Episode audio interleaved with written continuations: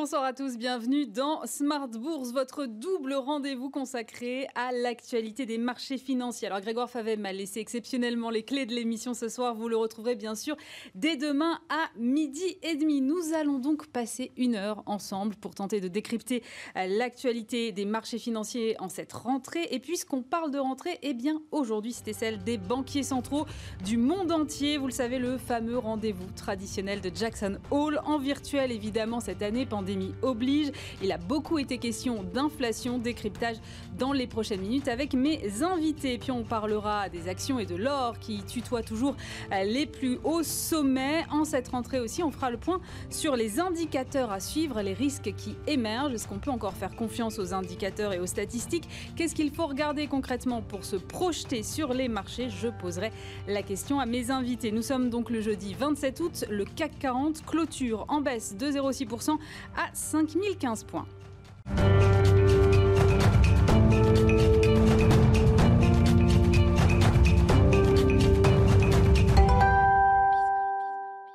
Et comme chaque soir, je vous propose de faire le bilan de cette journée à la Bourse de Paris en compagnie de Nicolas Panier depuis les locaux de Bourse Direct. Clôture en baisse pour le CAC 40 qui sera resté dans le rouge toute la journée mais dans un range assez étroit entre 5052 points et 5005 points pour finalement clôturer en baisse de 0,64% à 5015,97 points. Dans un volume d'échange à peine plus élevé qu'hier à 1,6 milliard de dollars. Les marchés n'ont finalement pas tant réagi à l'allocution de Jérôme Powell lors du symposium économique de Jackson Hole. Jérôme Powell qui a mis en avant la nouvelle stratégie de la Fed pour viser le plein emploi et favoriser la remontée de l'inflation. En substance, la Fed continuera à viser une inflation moyenne de 2% sur la durée. Jérôme Powell met en avant qu'une inflation trop faible sur une longue durée peut poser de sérieux risques pour l'économie à cause d'impact qu'elle peut avoir sur les taux, les taux réels. Une dynamique défavorable dont veut se prémunir la Fed sur le sol américain. Mais l'inflation moyenne de 2% ne veut pas dire que la Fed ne se montrera pas accommodante. Elle pourra toujours, selon Jérôme Powell, tolérer des périodes en dessous ou au contraire au-dessus d'une inflation de 2% par moment. Pour résumer, la Fed vise un marché de l'emploi soutenu durablement sans que cela ne, provoque une augmentation indésirable de l'inflation. La déclaration si attendue n'a donc pas créé d'engouement particulier sur les places de marché européennes, le DAX clôturant lui aussi dans le rouge, moins 0,73% à 11 093,85 points. Sur leurs premières heures de cotation, les marchés US vont de leur, côté chercher de nouveaux plus hauts, le S&P 500 allant même s'inscrire juste en dessous du seuil des 3500 points en séance. Et faute de grandes nouveautés sur euh, les sujets monétaires, les sujets commerciaux et sanitaires reviennent du coup sur le devant de la scène pour les investisseurs. Tout d'abord, l'escalade de déclarations, l'escalade des déclarations entre les gouvernements américains et chinois à propos d'éventuelles manœuvres militaires chinoises en mer de Chine. Après avoir inscrit 24 entreprises et personnes chinoises impliquées dans les dites manœuvres sur liste noire, le secrétaire américain à la défense a déclaré aujourd'hui que les États-Unis ne céderaient pas un pouce de terrain dans la région face au plan de modernisation militaire de l'armée chinoise. Provocation à laquelle la Chine a rétorqué que le comportement de certains responsables politiques américains voulant nuire aux relations entre les deux pays en vue des présidentielles pouvait mettre en danger la vie de soldats dans la région. Un ton assez martial donc de part et d'autre qui laisse présager un véritable bras de fer dans la région. Et sur le plan sanitaire, la FDA a approuvé hier en urgence un nouveau test de Covid-19 développé par Abbott Laboratoire. Il, dure seulement 15 minutes pour une fiabilité de plus de 97%. De son côté, le franco-britannique Novacid se félicite d'avoir mis au point un nouveau test qui permet de distinguer la grippe hivernale du Covid-19. On regarde les valeurs à présent et on commence avec les baisses. Biomérieux chute de 12%, tandis que Eurofins scientifique perd 8% en réaction à ce nouveau test qui arrive sur le marché américain.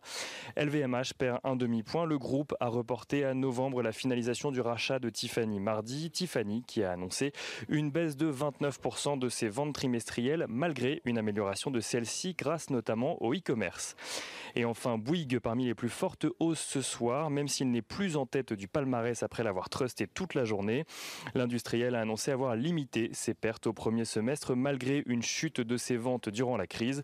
Il vise un retour significatif à la rentabilité au second semestre. Nicolas Panier, que l'on retrouve euh, tous les jours depuis les locaux de Bourse Direct. Un rendez-vous à suivre à 9h55, à midi et demi, à 14h55 et à 18h30 sur Bismarck. Je vous rappelle la clôture du CAC 40, donc en baisse de 0,6% ce soir à 5015 points.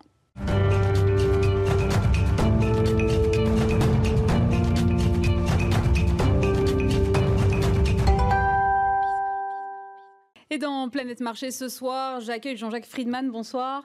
Vous êtes directeur des investissements chez Natixis Wealth Management et chez Vega IM. Jean-Jacques Oana, bonsoir. Bonsoir. Vous êtes directeur des investissements chez Oma Capital et Frédéric Andrès, bonsoir. Bonsoir. Vous êtes économiste et stratégiste au cahier vert de l'économie. Alors messieurs, évidemment, l'événement de la journée, c'était euh, Jackson Hole, la prise de parole de Jérôme Powell, le président de la Fed. Avant euh, cette prise de parole, je regardais les commentaires sur CNBC, tout le monde s'attendait à des commentaires sur l'inflation. Il disait que c'était le discours qui allait être le plus impactant de ces dernières années et qu'il allait marquer un changement fondamental dans la façon de gérer l'inflation. Jérôme Powell qui a dit donc qu'il allait désormais viser un taux moyen de 2% sur l'inflation et plus juste 2% tout court. On sait que finalement, euh, la sémantique des banquiers centraux, elle est très importante. Est-ce que celle-là, elle marque un changement fondamental, Frédéric Andrès? Bon, oui, je pense que c'est important. C'est n'est pas une révolution, c'est une évolution, on va dire. Euh, c'est vrai que ce qui était assez étonnant, c'est que les marchés finalement avaient totalement anticipé euh, cette. Enfin, on voyait dans les nouvelles avant les derniers jours, enfin, tout le monde s'y attendait. À tel point qu'effectivement, on l'a vu, bon, les marchés n'ont pas vraiment acheté la news, il n'y a pas eu trop de surprises, il n'y a pas eu de surprise positive en tout cas. Alors, c'est mieux que parfois la BCE nous a souvent déçus, là, c'est pas le cas, mais il a, fait, il a fait le job. Mais voilà, moi, j'avoue que j'espérais toujours à mon fort intérieur un peu plus. Euh, donc voilà, je suis un petit peu déçu. ce qu'il faut noter, moi, ce qui m'a notamment déçu, c'est euh, un petit peu la, façon dont c'est formulé. Sur le principe, ce qu'on appelle l'average inflation targeting, c'est plutôt bien. C'est mieux que l'inflation targeting de base, on cible un niveau d'inflation, 2%, et on essaie de ne pas trop le dépasser. Alors que là, l'idée étant qu'effectivement, si pendant plusieurs années, on a une inflation inférieure à 2%, on est censé compenser par la suite et autoriser l'inflation à dépasser 2%. Et ce qui m'embête un peu, c'est qu'il y a plusieurs choses. C'est que déjà, c'est pas très clair. Pas la période de temps sur laquelle ils sont censés faire l'analyse est pas du tout définie. Mhm. C'est très flexible, mais du coup, ça, ça manque de crédibilité, selon moi. Et le deuxième point, c'est qu'ils ont rajouté un petit mot, qui est en anglais moderately.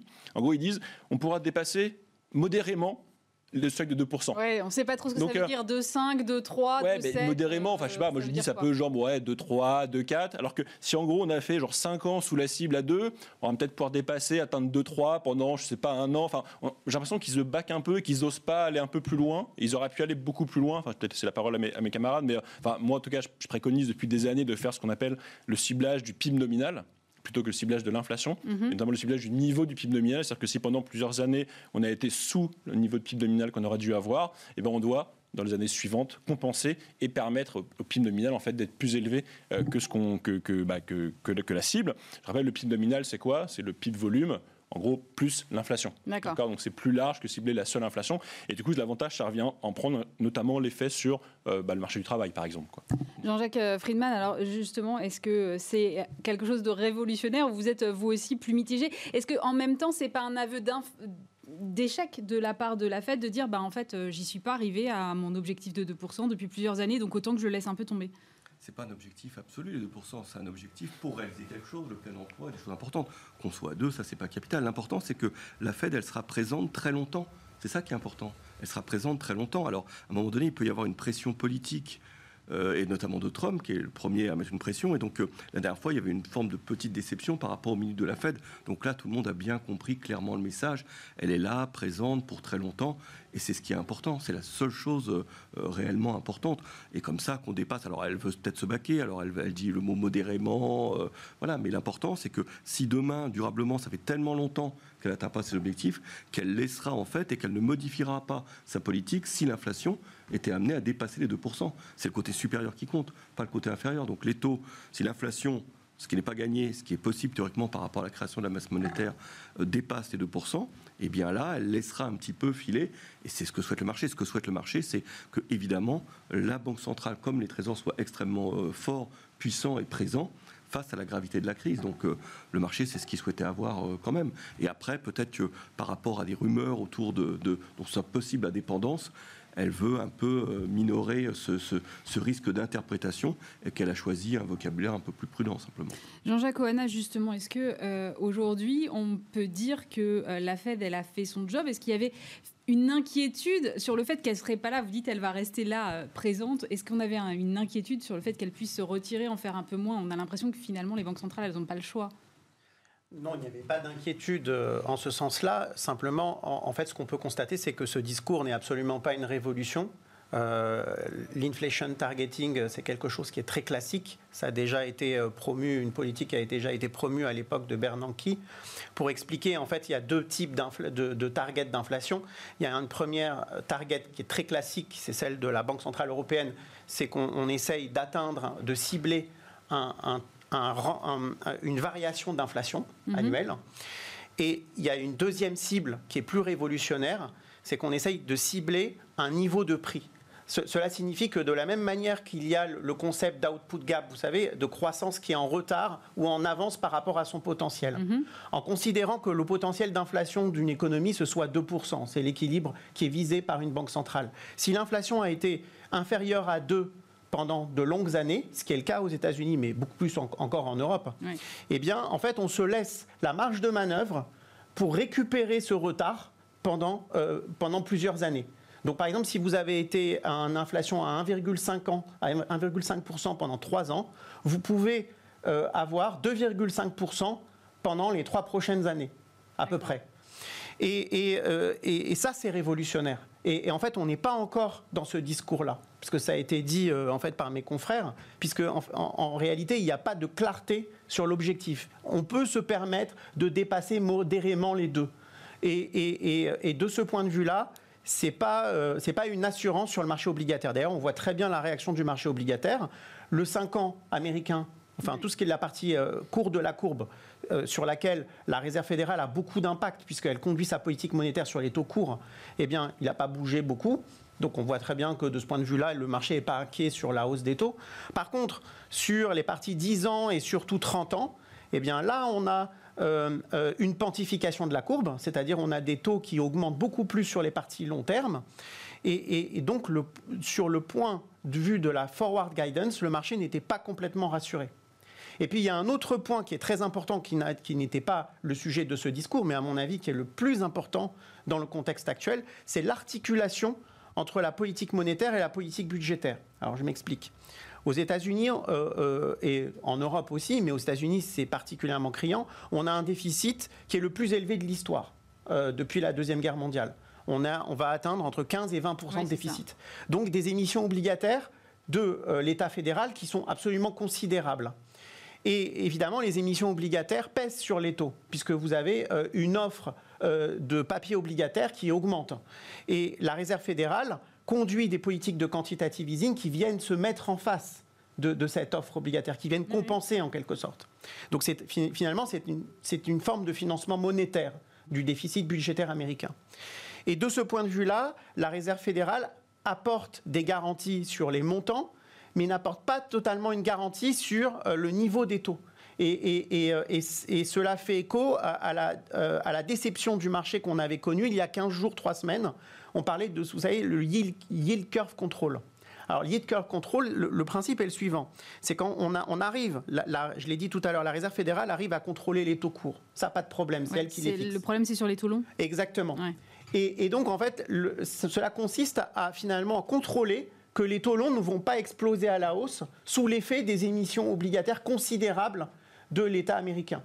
Et, de ce point de vue-là, on n'a pas été rassuré il y a 15 jours. Et ce discours n'offre pas non plus un confort euh, sur la forward guidance à très long terme, parce que, euh, comme cela a été dit par, mon confrère, euh, finalement, l'objectif d'average inflation targeting n'est pas très clair.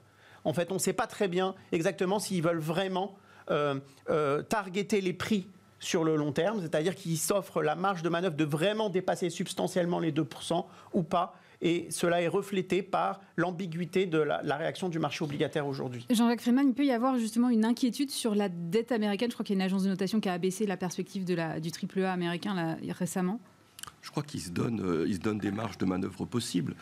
les trésors sont extrêmement endettés. On sait bien que même si ce n'est pas dans l'objectif du contrôle de la courbe, demain, ils seront présents sur des émissions plus longues et ils empêcheraient en fait une dégradation forte des longs. Je crois qu'ils veulent se laisser le plus de, marge de manœuvre possible parce qu'une fois qu'on a tout annoncé, euh, il n'y a plus grand-chose à, faire en place. Donc euh, non, non, non, le, point d'ailleurs, si euh, en fait le marché a accepté tout ça, c'est que d'une certaine manière et très vite, et ça a été le cas des professionnels, ça a été le cas du domaine académique, il y avait l'idée de monétisation de la dette. C'est-à-dire qu'en fait, ce que porte, ce que les banques centrales portent, sera porté extrêmement longtemps pour ne pas dire euh, pas directement remboursé. Quoi. C'est-à-dire qu'il euh, y avait même l'idée finalement qu'une dette euh, d'un État européen, par exemple, c'était la dette détenue par les investisseurs privés, etc. Or, les 20 et quelques pourcents, par exemple, si on prend l'exemple de, de, la BCE, détenus par la BCE.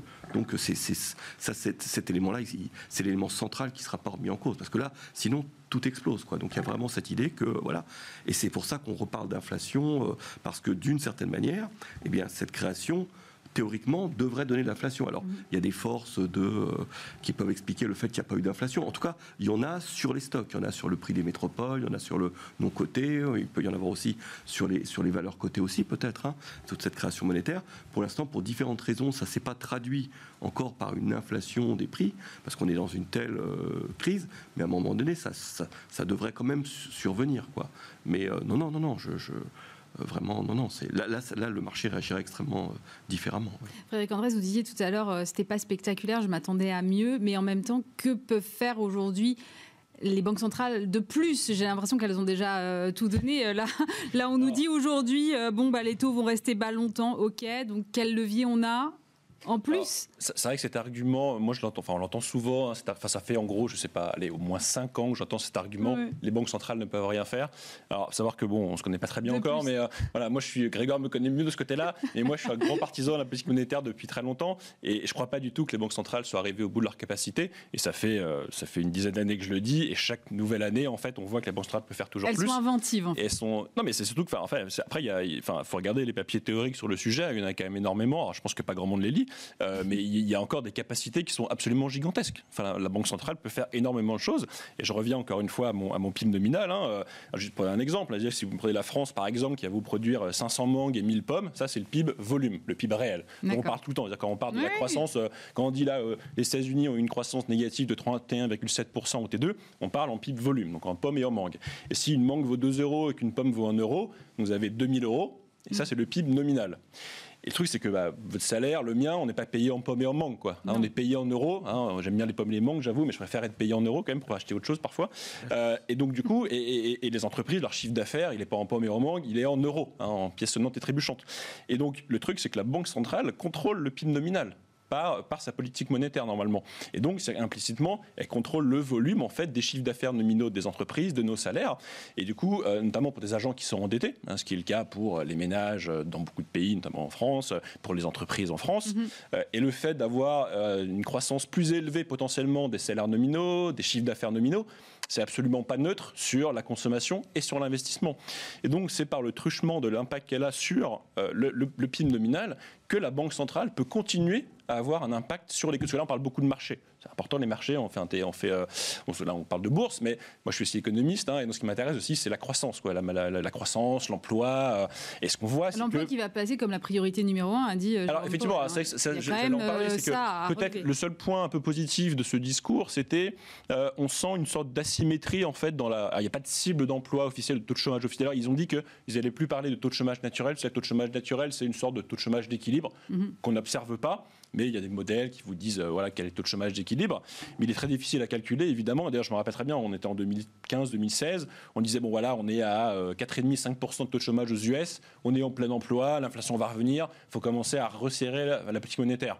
Bon, bah, on voit qu'on est descendu beaucoup plus bas que les 4,5% et il n'y a pas eu d'inflation. C'est-à-dire qu'on n'était pas au taux de chômage d'équilibre. Et du coup, ils ont dit bon, c'est trop compliqué, on va plus trop en parler. Mais par contre, ce qu'on voit, c'est qu'en gros, ils disent maintenant que bah, tant qu'il n'y a pas d'inflation, de déséquilibre manifeste sur le marché du travail ou sur d'autres marchés, eh bien, ça veut dire qu'on n'est pas forcément au plein emploi et donc on peut continuer à avoir une politique monétaire accommodante. Donc il y a une sorte un peu d'asymétrie sur, euh, la façon dont ils regardent le marché de l'emploi maintenant, qui n'était pas forcément le, enfin, qui, je pense qui était implicite, mais maintenant qui est, plus clair.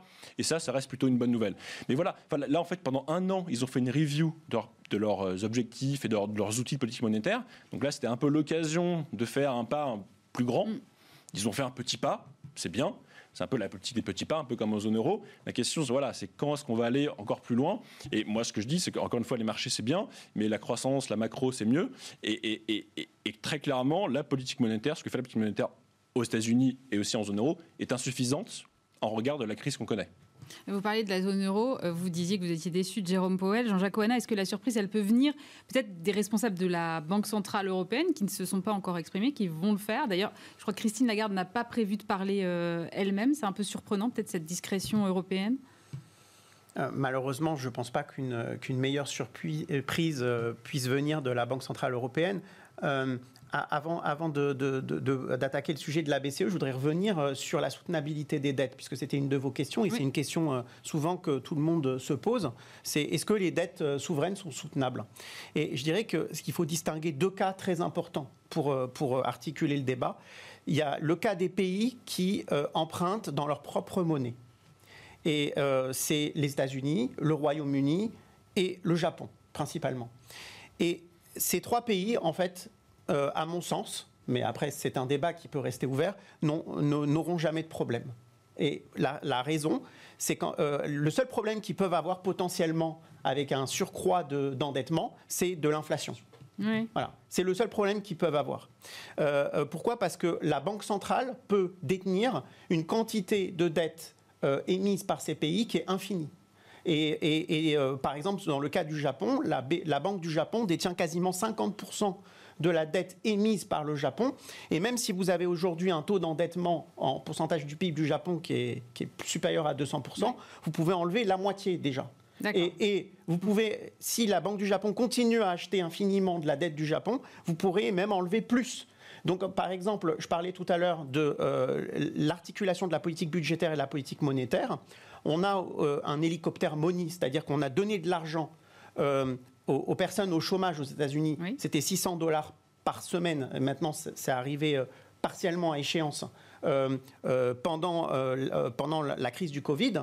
Et, et, ces 600 dollars, en fait, ils ont été émis par l'État américain sous forme de déficit budgétaire, mais ils ont été en réalité financés par des émissions monétaires de la Réserve fédérale. Donc il n'y a pas de problème, et c'est là où en fait la décision de l'agence de dégrader la, la, dette américaine n'a pour moi aucun sens. Euh, en fait, il n'y a pas de problème de soutenabilité de la dette américaine. C'est pas la même chose en zone euro. voilà. Mm. Et là, il y a une transition avec la zone euro. La zone euro, c'est un cas un peu particulier. Pourquoi? Parce que la France, euh, pour caricaturer, mais c'est à peu près ça, c'est 20% de la zone euro. Mm-hmm. On détient à peu près 20% du capital de la Banque Centrale Européenne. Et donc, ça veut dire qu'on emprunte dans notre propre monnaie, mais à 20% seulement. 80%, c'est pas la nôtre. Et pour revenir au cas de la Grèce, la Grèce, c'est seulement 1 à 2% Vous voyez le problème 99% c'est pas leur monnaie. Et donc là, on peut potentiellement avoir euh, un déséquilibre qui est dû en fait à un manque de confiance sur la cohésion de l'ensemble. Et, de ce point de vue-là, aujourd'hui, la zone euro, elle a considérablement rassuré avec le fonds de secours. Pourquoi? Parce que c'était un changement de paradigme, en tout cas de la position allemande. Euh, qui était euh, que les marchés d'ailleurs ont salué. Mais pour autant, la zone euro n'est pas sortie d'affaires euh, pour des raisons de traité. je rappelle l'essentiel, c'est qu'en fait aujourd'hui on, on, est, on est lié. Nous, on a notre objectif des 3% quand les Exactement. Alors là, on les a ajournés, donc c'est bien en fait, c'est bien de les d'avoir ajourné une règle en fait qui n'a plus de sens aujourd'hui. Mais en fait, on voit très bien que ces traités vont devoir à terme être modifiés pour revenir sur, sur une règle aujourd'hui qui n'a pas de sens dans le contexte économique actuel. Une autre règle qui pose problème, c'est que le financement monétaire en Allemagne est explicitement interdit par la constitution allemande. Et donc, quoi qu'on dise, même si la BCE, elle, joue, elle joue euh, euh, sa, propre, sa propre carte, eh bien, en fait, elle est entravée. Elle n'est pas complètement libre de son mouvement. Et donc, de ce point de vue-là, la Banque Centrale Européenne, vu qu'il y a eu le fonds de secours, vu qu'on a fait avaler finalement des couleuvres à euh, ce qu'on appelle les pays du Nord, les pays, les, quatre frugaux, et, eh bien, euh, euh, elle, se sentira toujours un peu bloquée et elle n'ira pas complètement au bout de ce qu'elle doit faire. Et donc, et donc je pense qu'on a toute chance, toutes les chances en fait d'avoir une politique de la Banque centrale européenne qui est plutôt vers le statu quo aujourd'hui, compte tenu de la stabilisation des marchés. Donc justement, Jean-Jacques Friedman, vous n'attendez pas, vous non plus, de, de surprise de la Banque Centrale Européenne en non, cette elle rentrée fait pas preuve d'innovation, c'est-à-dire qu'elle réagit dans, dans, dans l'urgence. Pour reprendre la distinction, euh, elle est en partie vraie, mais euh, la, la, vraie distinction, c'est quand même par rapport. On n'est pas l'Argentine quand même, c'est-à-dire que la vraie distinction, c'est un pays qui n'aimait pas dans sa, dans sa devise. Là, on voit bien que dans une situation d'urgence, ces critères disparaissent et la Banque Centrale Européenne sera quand même présente. Mais quand il n'y a pas la pression, mais un marché, normalement, il ne devrait pas fonctionner toujours avec la perfusion des banques centrales. Un marché qui est sain à un moment donné, c'est très bien que... Euh, mais ça fait longtemps qu'on n'a pas vu ça, quoi. Oui, oui, oui mais c'est très bien. Alors, ils ont retenté il y a 2-3 ans et puis ça a échoué. Mais voilà, donc euh, à un moment donné, euh, il faut aussi avoir une sorte de retrait, ce que je trouve relativement simple, pour revenir à un certain euh, moment. Quoi. Donc euh, là, il y avait la pression aussi, je pense qu'il y avait la pression aussi politique de Donald Trump euh, à deux mois des, élections, euh, qui a fait que Powell, euh, enfin, et en, qui en plus avait a étudié pendant une année une modification de ses règles qui fait qu'il de, qu devait intervenir. Mais c'est pas malsain en soi que la, BCE n'intervienne pas. Mais c'est vrai qu'à froid, comme ça, elle va pas d'un seul coup être révolutionnaire. Il n'y a pas matière à être révolutionnaire. Mais le même phénomène de monétisation de la dette est aussi important du côté de la BCE qu'elle est pour les États-Unis, pour le Japon. Il y a pas, la différenciation, elle se situe entre l'Argentine et les autres. En plus, après, ce qu'il pourrait y avoir, c'est une position relative, c'est-à-dire de l'inflation ou une politique de change qui bouge.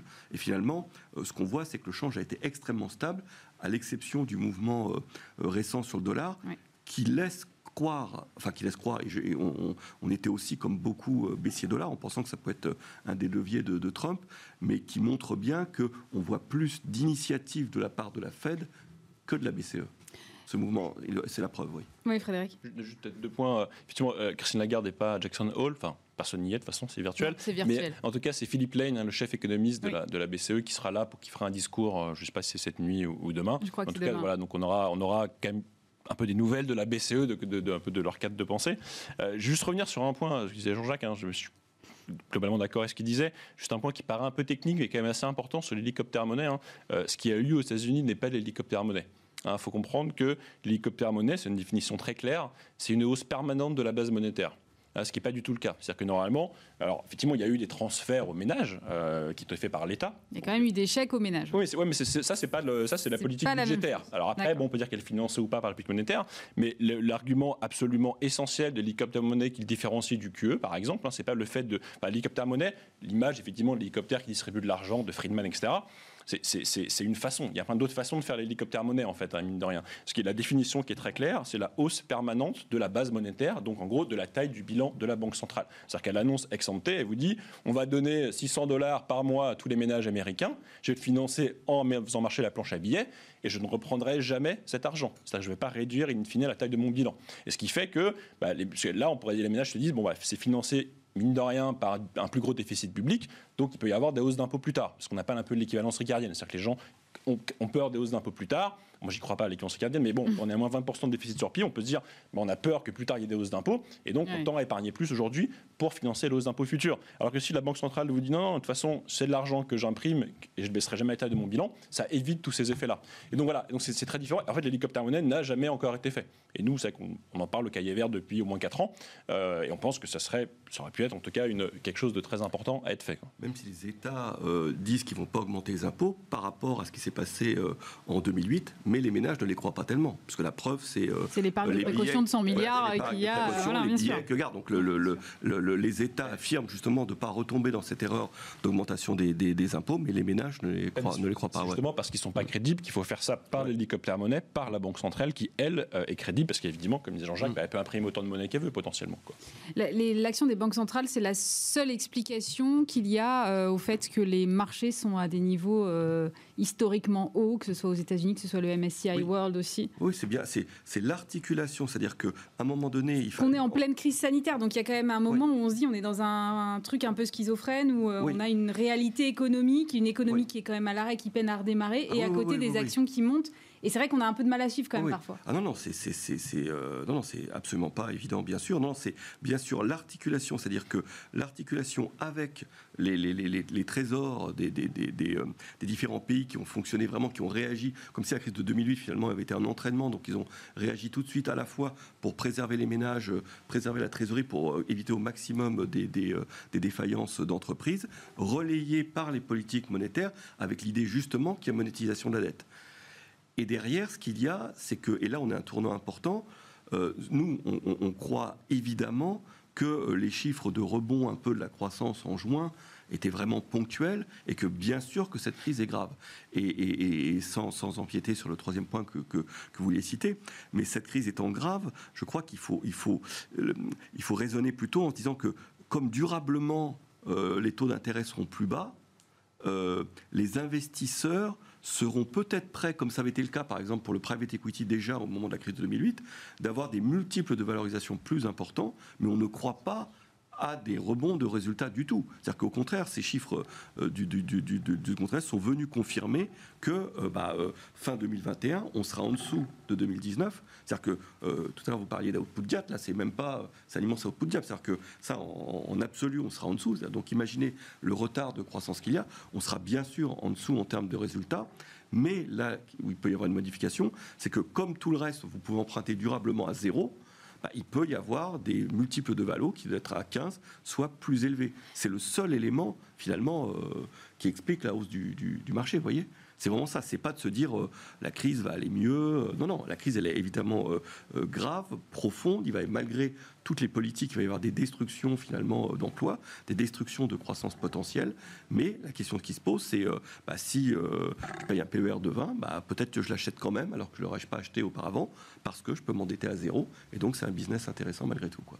Donc in fine, c'est quand même cette politique de la Fed et de la BCE et qui en plus est international et qui montre que les taux durablement sont à zéro, qui peuvent conditionner le fait que bah, je suis prêt à payer des PER plus élevés parce que euh, ça me donnera quand même une rentabilité de, 5% financée à zéro. Moi, j'aimerais qu'on m'explique un truc sur l'or aussi, parce que moi, ah, dans ma tête, l'or, l'or, c'était une valeur refuge, donc ça montait quand euh, on était en crise. Donc jusque là, je suis à peu près. Mais si les marchés sont au plus haut, pourquoi est-ce que l'or monte aussi? Parce que pour moi, c'était pas bah, forcément en même temps. Euh, comme, tout est à zéro, normalement, l'or, le, défaut de l'or, c'est que c'est ce qu'on appelle une barbare, c'est que ça ne rapporte rien. Donc avant, par exemple, si vous aviez des taux à 1 ou 2, bah, vous placiez un 1 ou 2, et alors que l'or, vous gagnez rien du tout. L'or est complètement corrélé au taux d'intérêt réel.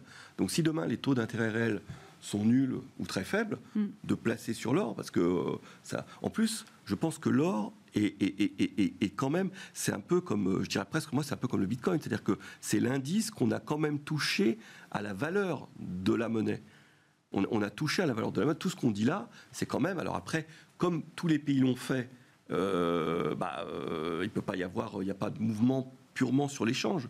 Mais l'or, c'est le fait que les taux d'intérêt réels étant extrêmement faibles ou négatifs, eh bien, ça coûte rien de détenir l'or, vous vous privez de rien c'est pas du style bah, je mets 1000 sur l'or et, euh, et euh, je, m'empêche de mettre 1000 sur l'oblig. Et au contraire, on peut se dire que l'or bah, peut, être important. Et en plus, c'est le symptôme pour moi de la défiance qu'on retrouve avec l'augmentation, par exemple, de, la détention de billets, par exemple, en direct. C'est le symptôme de, de la défiance aussi euh, parce que la création monétaire, bah, ça peut être des risques inflationnistes. C'est la, défiance aussi sur la monnaie. C'est ces deux éléments-là qui, qui, pour moi, euh, expliquent l'or. Il y avait deux choses dans ma tête. Il y avait l'or, c'est la valeur refuge par excellence, et c'est aussi un rempart contre l'inflation. Mais Jean-Jacques Ouanin vient de dire mmh. pendant un quart d'heure qu'il n'y a pas d'inflation. Donc ma logique, là, elle s'arrête.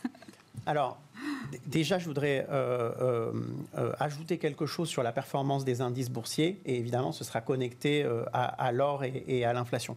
on parle de, de, bull market sur les actions, mais en réalité, c'est un choc asymétrique, cette crise.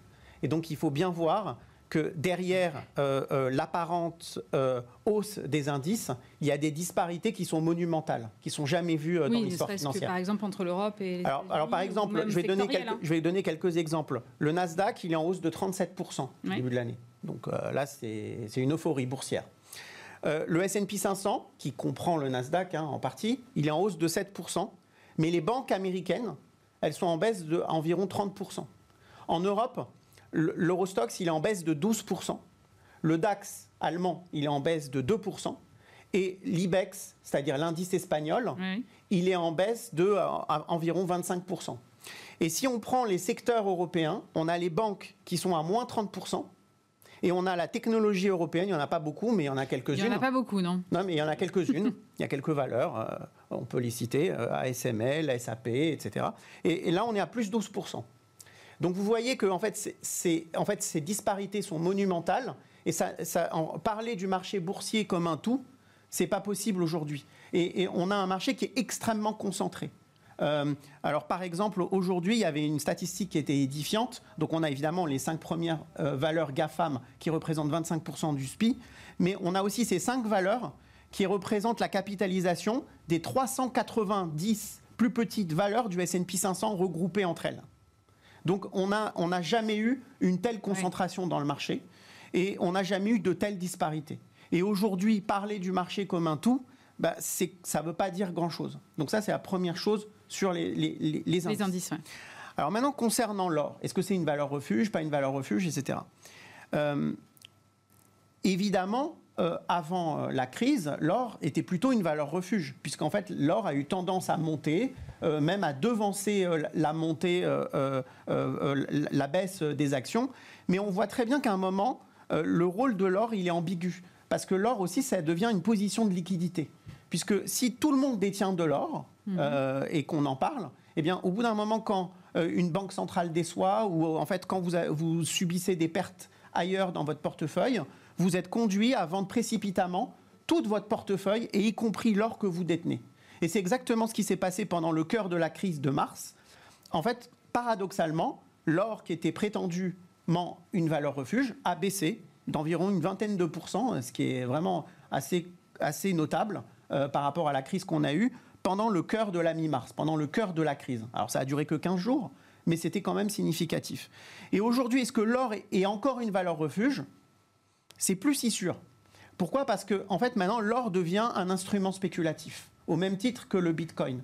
C'est-à-dire que vous spéculez aujourd'hui sur euh, une monnaie euh, et, euh, entre guillemets, parce qu'évidemment, elle n'a pas de possibilité d'échange, c'est une monnaie qui ne, sert, qui ne sert à rien, qui est juste une valeur de réserve, mais qui est émise en quantité limitée. Alors que les autres, euh, nos monnaies fiduciaires, sont émises aujourd'hui en quantité illimitée. Voilà. Donc en fait, on ne contrôle pas la quantité de monnaie qui va être émise, puisqu'en fait, elles répondent à des besoins économiques et pas finalement à un besoin de quantification monétaire. Donc ça peut être illimité, ça va dépendre de la crise. Et puis, comme mon confrère l'a souligné, vous avez des taux réels négatifs dans les marchés. Ça veut dire qu'ajusté de l'inflation, le taux réel, par exemple, à 10 ans américain, c'est moins 1%. Donc ça veut dire que si vous, vous investissez dans une obligation à 10 ans et que vous ajustez de l'inflation, alors qui est anticipée aujourd'hui, hein, elle sera peut-être plus haute ou plus basse, on ne sait pas, mais en tout cas, vous perdez 1%.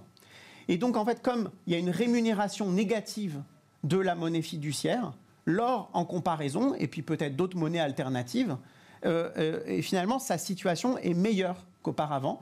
Et donc en effet, l'or devient un instrument spéculatif. Maintenant, euh, si on, le voit très bien ces 15 derniers jours ou ces 3 dernières semaines, qu'il y a plus de volatilité sur l'or, ça ne veut pas dire qu'il ne va pas continuer à monter, mais en tout cas, c'est un instrument de spéculation. Et donc aujourd'hui, à mon sens, l'or est plutôt un actif de liquidité et plus une valeur refuge. Frédéric, euh, je me tourne vers vous parce que le thème de Jackson Hole, c'était aujourd'hui s'orienter dans la décennie à venir les implications pour la politique monétaire. Quand on voit qu'on a une crise comme le Covid qui arrête complètement l'économie mondiale du jour au lendemain, est-ce que ça a encore un sens d'essayer de projeter une politique monétaire à 10 ans ou plus?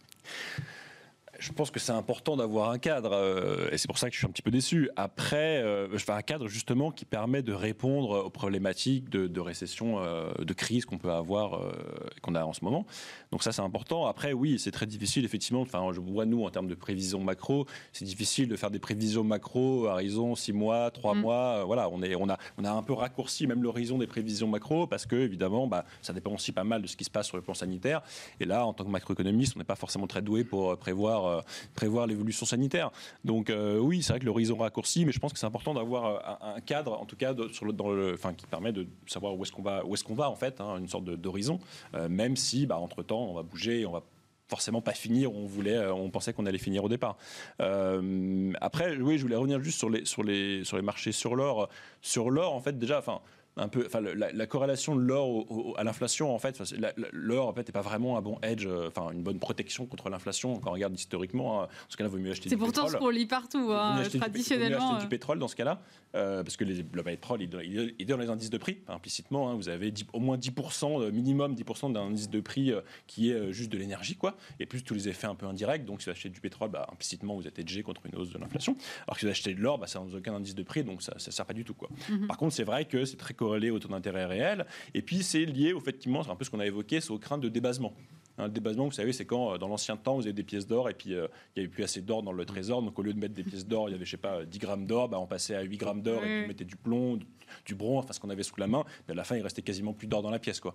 Et donc c'est vrai que, et quand on regarde un petit peu, notamment sur, on regarde nous des, indicateurs comme Google Trends, où on tape euh, debasement, et on voit que les, les, les, ou crainte de debasement, on voit qu'il y a de plus en plus, il y a cette recherche qui est faite dans Google beaucoup plus euh, ces derniers mois que par le passé. Donc il y, a un peu, il y a un peu cette crainte effectivement de débasement, alors qui pour moi n'est pas justifiée, mais en tout cas elle est là, et c'est ça effectivement, le, voilà, l'or ça sert à hedger contre les craintes de débasement, mais débasement, enfin crainte de débasement, ne veut pas forcément dire, forcément dire inflation dans le futur. En tout cas voilà, ces craintes, sont là. Et ça explique, je pense, effectivement, en partie euh, la hausse de l'or. Et après, je pense aussi que c'est en partie le fait que, bah, effectivement, les taux sont bas pour longtemps, mais les, marchés ont un peu quand même acté le fait que la, Banque centrale, les banques monétaires devraient permettre un jour un retour un peu de l'inflation, pas forcément très élevé, mais un peu. Et donc ça veut dire bah, taux d'intérêt nominaux qui restent bas, inflation qui devrait augmenter, taux d'intérêt réel qui vont être encore plus bas à l'avenir. Et ça, c'est plutôt euh, positif pour l'or. Euh, et sur les marchés actions, euh, pareil, un, petit rappel de, stats. Hein, euh, les marchés, hein, les marchés ne sont pas des arbres stationnaires. Ça veut dire que c'est pas, on n'est pas, on n'est pas à 4000 sur le CAC, on monte à 5000, on revient à 4000, puis à 3000, puis on remonte. Non, c'est pas comme ça. Ce serait trop hein, facile. C'est les, marchés, les, marchés actions montent tout le temps. Enfin, il y, a des variations, mais en tout cas, on va, on va pas. Il n'y a pas de raison que ça s'arrête de monter. C'est comme le PIB. Le PIB, c'est pas une variable stationnaire, ça monte tout le temps, et les marchés, les marchés actions suivent l'évolution du ou pro à long terme, en tout cas du PIB. Mhm. Donc ça veut dire quand on dit on est un plus haut, bah, ça veut rien dire. C'est comme dire. On est un plus haut de maintenant. C'est comme dire le PIB français, enfin pas en ce moment, mais il y a six mois, dire le PIB français est un plus haut historique. mais ça n'a aucun sens, quoi. Parce que le PIB, le PIB français va américain va chaque année sauf récession, battre des nouveaux plus hauts. Quoi.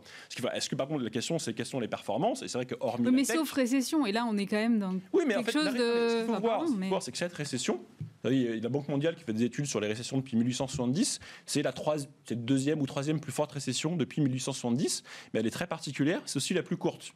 En moyenne, la récession, c'est 4 ou 5 trimestres. Celle-là, en gros, c'est 2 trimestres. On a eu deux trimestres de baisse extrêmement violentes, hein, les plus fortes baisses depuis, euh, depuis l'après-guerre, même parfois depuis 1929 pour pas mal de pays. Mais par contre, c'est très, extrêmement violent, extrêmement concentré. Ça veut dire que du coup, les marchés d'actions bah, qui sont forward-looking ont vu la baisse, ils ont acté la baisse, ils ont baissé.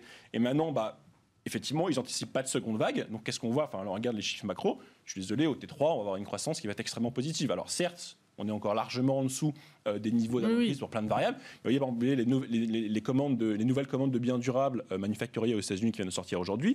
Euh, je ne sais plus de combien elles ont rebondi, mais en gros, on est revenu quasiment au niveau de février. On est, je crois, 1% en dessous du niveau de février, avec des hausses de 10% par mois ce dernier mois. ça veut dire que dans cette variable-là, en tout cas, on a déjà rattrapé la, la récession sur cette variable-là. Donc les marchés qui anticipent se disent bon ben voilà effectivement là ça a fortement baissé, maintenant on va continuer à remonter et donc ils sont forward-looking et donc il n'y a pas de raison particulière que les marchés baissent quoi. Alors évidemment si demain on a un reconfinement euh, dans plein d'États américains, un reconfinement euh, en France, etc. Oui, dans ces cas-là, c'est anticipé, les marchés vont à nouveau baisser. Et moi, j'exclus pas que les marchés actions baissent de 10-20%, parce qu'ils portent des mauvaises etc. Mais indépendamment de ça, on va avoir des rebonds euh, macro et donc, ça va prendre du temps, effectivement, de revenir au niveau d'avant-crise. C'est en cela que la politique monétaire pourrait, être, pourrait servir et permettre d'accélérer, en fait, la reprise.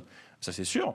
Mais en tout cas, Enfin, moi, je ne crois pas trop au thème les marchés sont dopés par la politique monétaire. Alors, oui, ils sont dopés au sens où. Quand même un peu. Mais non, bah, bah non. Enfin, les marchés ne sont pas dopés. C'est juste qu'effectivement, s'il n'y a pas eu de politique monétaire et pas de politique budgétaire, on sera au fond du trou. Dans ce cas, les marchés seraient beaucoup plus bas. Donc, au sens où la politique monétaire et budgétaire aident la macro, et donc, évidemment, si c'est de la macro, bah, ça fait que les BPA baissent moins peut-être dans le futur. Dans ce cas-là, oui, ça aide mais c'est le rôle de la politique contracyclique. Quoi. C'est pas, les, les petits monétaires ne sont pas là pour soutenir les marchés actions. Quoi.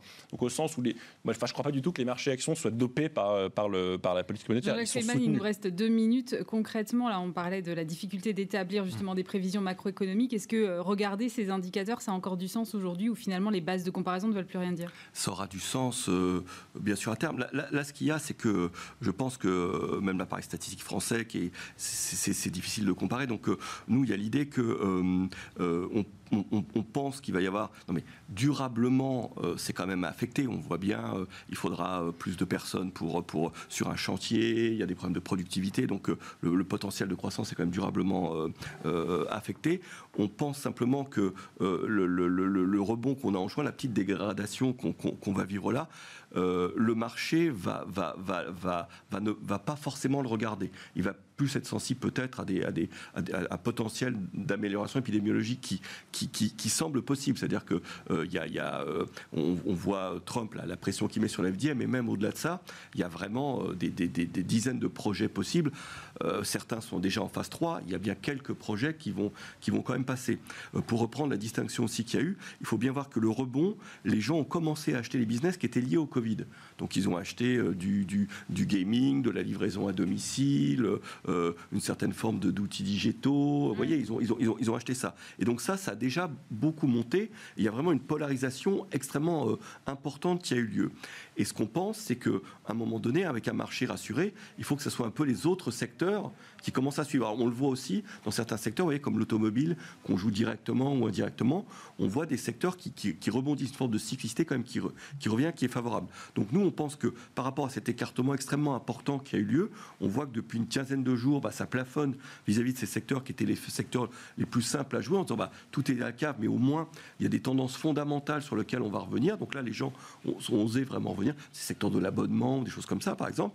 Et là, on voit une forme de rattrapage possible, peut-être, sur d'autres secteurs qui seront liés à une amélioration euh, économique. je pense que c'est ce mouvement-là qu'on doit opérer, qu'on est en train d'opérer. Euh, voilà. Et puis le marché, comme ça, réagit par à coup. Après, ces tendances de long terme, qui sont vraiment les futurs business de croissance, ça, je pense qu'il faut toujours euh, y croire et rester là-dessus. Et les avoir dans le viseur. Merci beaucoup, Jean-Jacques Friedman. Je rappelle que vous êtes directeur des investissements chez Natixis Wealth Management et chez Vega IM. Jean-Jacques Oana, directeur des investissements chez Oma Capital et Frédéric Andrest, économiste et stratégiste au cahier vert de l'économie. On marque une pause. On se retrouve juste après pour Marchés à thème. À tout de suite.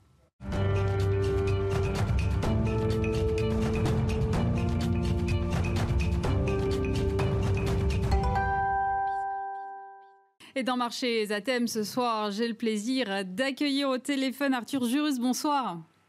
Bonsoir. Vous êtes euh, chef économiste chez Landolt and Company SA et avec vous, on va parler euh, effectivement majoritairement de ce qui s'est passé cet après-midi à Jackson Hall. On en parlait tout à l'heure avec euh, les précédents invités. C'est vrai que tout le débat était axé autour de l'inflation. Qu'est-ce que vous en retenez, vous, de cette intervention de Jérôme Powell cet après-midi? Ah, ce qu'il faut en retenir, euh, d'une part, c'est que la Fed est disposée à agir davantage. Donc, elle a un ton accommodant qui a été plutôt favorable aux, investisseurs, qui est, favorable aux actifs risqués.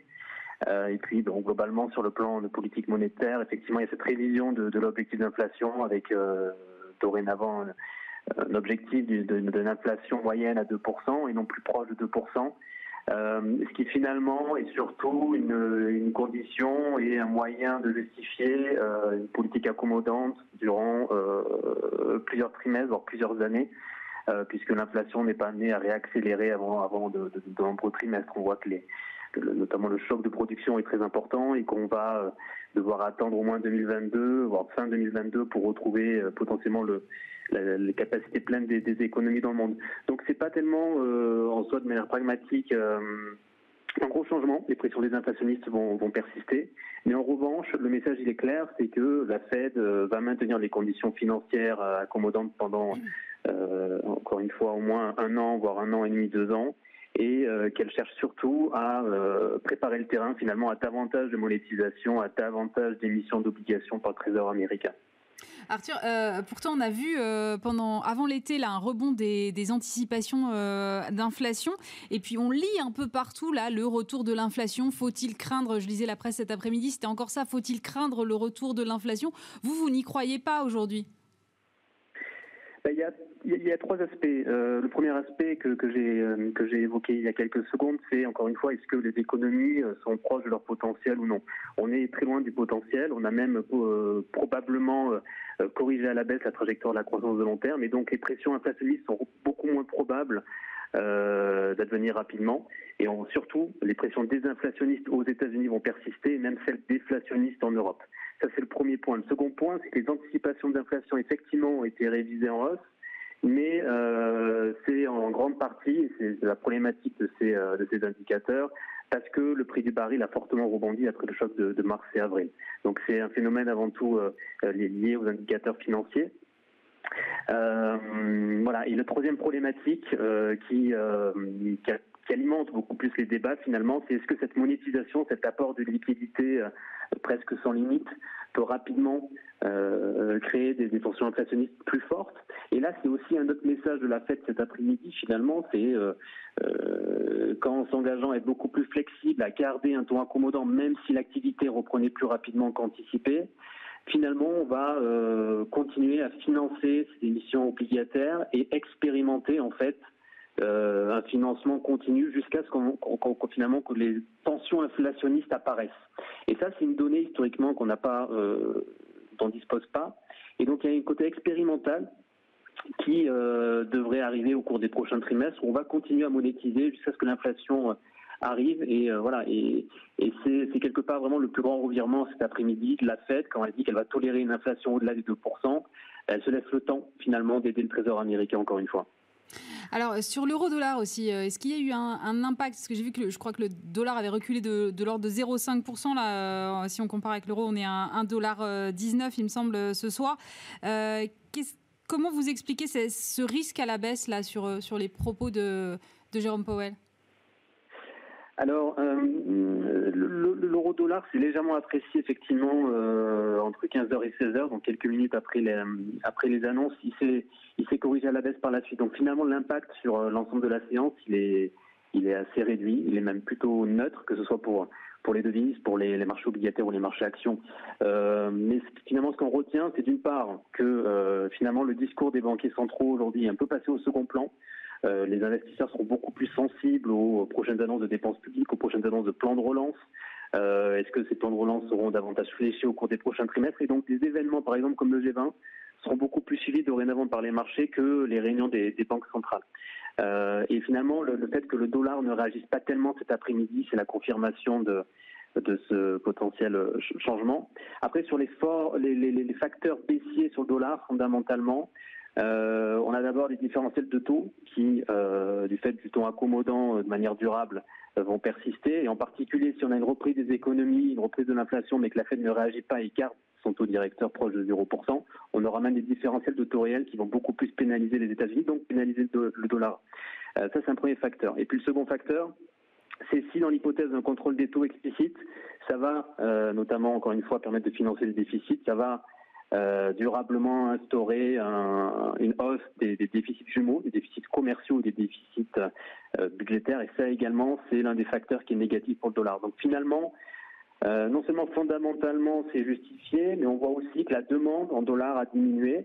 il y a quelques jours, notamment les banques centrales ont annoncé qu'elles elle diminuait le nombre d'interventions hebdomadaires pour apporter des, liquidités en dollars euh, aux différents intervenants sur les marchés, de trois interventions hebdomadaires à une seule intervention hebdomadaire. Donc il y a une pression beaucoup moins forte sur le dollar, c'est une monnaie qui est moins recherchée et qui explique pourquoi aussi l'euro-dollar euh, en 2020 a progressé de 5%. Qu'est-ce que vous allez euh, regarder, vous, pour cette rentrée J'imagine évidemment l'évolution de la situation sanitaire? Est-ce que également les, élections américaines peuvent avoir un, un impact et dans quelle mesure? Oui, alors la situation sanitaire, elle sera essentielle pour euh, la vitesse de reprise. Euh, la, croissance économique va rebondir, euh, elle va rebondir plus agressivement au premier semestre 2021. La vraie question, c'est est-ce que ça va être plus rapide et plus important que ce qu'on attend pour vraiment peut-être davantage soutenir des rebonds sur certaines valeurs délaissées sur les marchés actions. et le second enjeu, qui est plus de, court terme, c'est effectivement les élections américaines, qui historiquement généralement ne, ne, pèse pas sur les actions. On a même une performance moyenne 3 à 6 mois après, après ces élections autour de 6 à 7 euh, Et le choix du, président ne sera pas décisif. En revanche, ce qu'il faudra suivre, c'est euh, la couleur du Congrès. Est-ce qu'on aura un président démocrate avec un Congrès démocrate euh, ce qui pourrait apporter potentiellement plus de risques, notamment en termes de régulation pour les secteurs de la santé et surtout de la tech et technologie. Et, euh, et en revanche, si on a un congrès divisé, ben finalement c'est le statu quo, on reste dans l'environnement économique, financier, politique actuel aux, États-Unis, ce sera plutôt favorable encore une fois aux actifs risqués. Justement, vous parliez de, la tech, on n'arrête pas de parler des records euh, de la tech américaine notamment. Est-ce qu'il est qu'il y a un, risque là de voir euh, les indices américains aussi centrés euh, sur la tech et sur la santé également d'ailleurs? Alors, la concentration, elle est en fait assez justifiée. alors certes, il y a un environnement financier favorable, des liquidités, on a des perspectives économiques avec un rebond qui se poursuit, la concentration, elle est justifiée par euh, des valeurs qui finalement euh, disposent d'importants bénéfices, une croissance des bénéfices même positifs, même au second trimestre, même durant la, crise du Covid. Ces, secteurs de la santé et, euh, technologiques ont affiché encore des bénéfices en hausse sur un an et surtout détiennent beaucoup de cash. Et donc face à des chocs de liquidité, ces valeurs sont très recherchées. Ce qui est assez saisissant, c'est qu'en moyenne, les entreprises du S&P 500 euh, ont entre 2 et 3 milliards de, cash à disposition, alors que si on prend les, les 4-5 plus grosses capitalisations des S&P, on est sur euh, des niveaux de cash entre 80 euh, et voire 150 milliards. Donc c'est conséquent et en plus de ces fondamentaux bénéfiques, enfin positifs sur les bénéfices et ces cash importants, on a des rentes de monopole qui vont perdurer. C'est pour ça que le risque de régulation est peut-être le, le, le, plus important par rapport aux élections américaines, mais fondamentalement, en fait, la concentration aujourd'hui du S&P 500 est, est, justifié par, euh, par ces trois facteurs. Ce qui est vraiment intéressant aujourd'hui euh, dans la concentration du S&P 500, c'est aussi le fait que les valorisations finalement sont très dispersées, c'est-à-dire qu'il y a très peu de valeurs qui ont des fortes valorisations, même si elles délivrent beaucoup de cash, elles délivrent beaucoup de bénéfices. Et en revanche, de l'autre côté, on a des très faibles valorisations euh, qui représentent une partie très importante de l'indice et qui aussi, elles, ont un potentiel de rattrapage important. Euh, c'est pour ça qu'en fait, le rebond de l'activité et son ampleur seront essentiels au cours des prochains trimestres pour éventuellement inciter les investisseurs à euh, euh, finalement se, tourner aussi vers des valeurs qui jusqu'à présent ont été plutôt délaissées. On parle beaucoup de, des records là, notamment sur les marchés américains. moi, ça fait très longtemps que j'entends parler de survalorisation des valeurs américaines. est-ce qu'à un moment on va attendre une limite? Est-ce que, ou finalement, est-ce que elles valent le prix qu'elles coûtent en ce moment les actions américaines? Alors la limite potentiellement, c'est euh, ces valeurs ont une, rente de situation, un monopole très élevé. Euh, certaines ont des, parts de marché supérieures à 90%, donc la limite, elle est justement sur le potentiel de gagner davantage de parts de marché. Effectivement, ça fait très longtemps qu'on parle de valorisation, et si on s'appuie uniquement sur ces chiffres, ça ferait très longtemps que ces valeurs, notamment technologiques et les services de communication, ne seraient plus achetées. Or, c'est exactement l'erreur qu'il fallait pas faire, c'est-à-dire que ces fortes valorisations encore une fois, non seulement se traduisent par des performances en termes de prix qui, euh, surperforment largement l'ensemble de l'indice, mais d'autre part, par les fondamentaux sont largement justifiés. Donc oui, elles sont, euh, par les ratios, elles semblent survalorisées, mais cette survalorisation aujourd'hui est encore justifiée. Et tant que les bénéfices continuent de croître, et surtout tant que les bénéfices notamment restent positifs, alors que les trois quarts de, des, valeurs de l'indice euh, sont en territoire négatif, ça, ça justifie, ça confirme, ça conforte les investisseurs à rester positionné sur ces valeurs. Et, euh, et encore une fois, sur la grande thématique de 2020, est-ce que euh, ça a confirmé euh, la, la, la, crise qu'on a connue en, mars et le choc boursier en particulier, c'est que le secteur technologique, aujourd'hui comme le secteur de la santé historiquement, est un secteur de valeur refuge. Quand ça va mal, on va chercher des liquidités, on va chercher des valeurs qui sont euh, fondamentalement euh, très solides. Et donc, ça justifie encore une fois que ces valorisations augmentent, même si les niveaux sont, importants.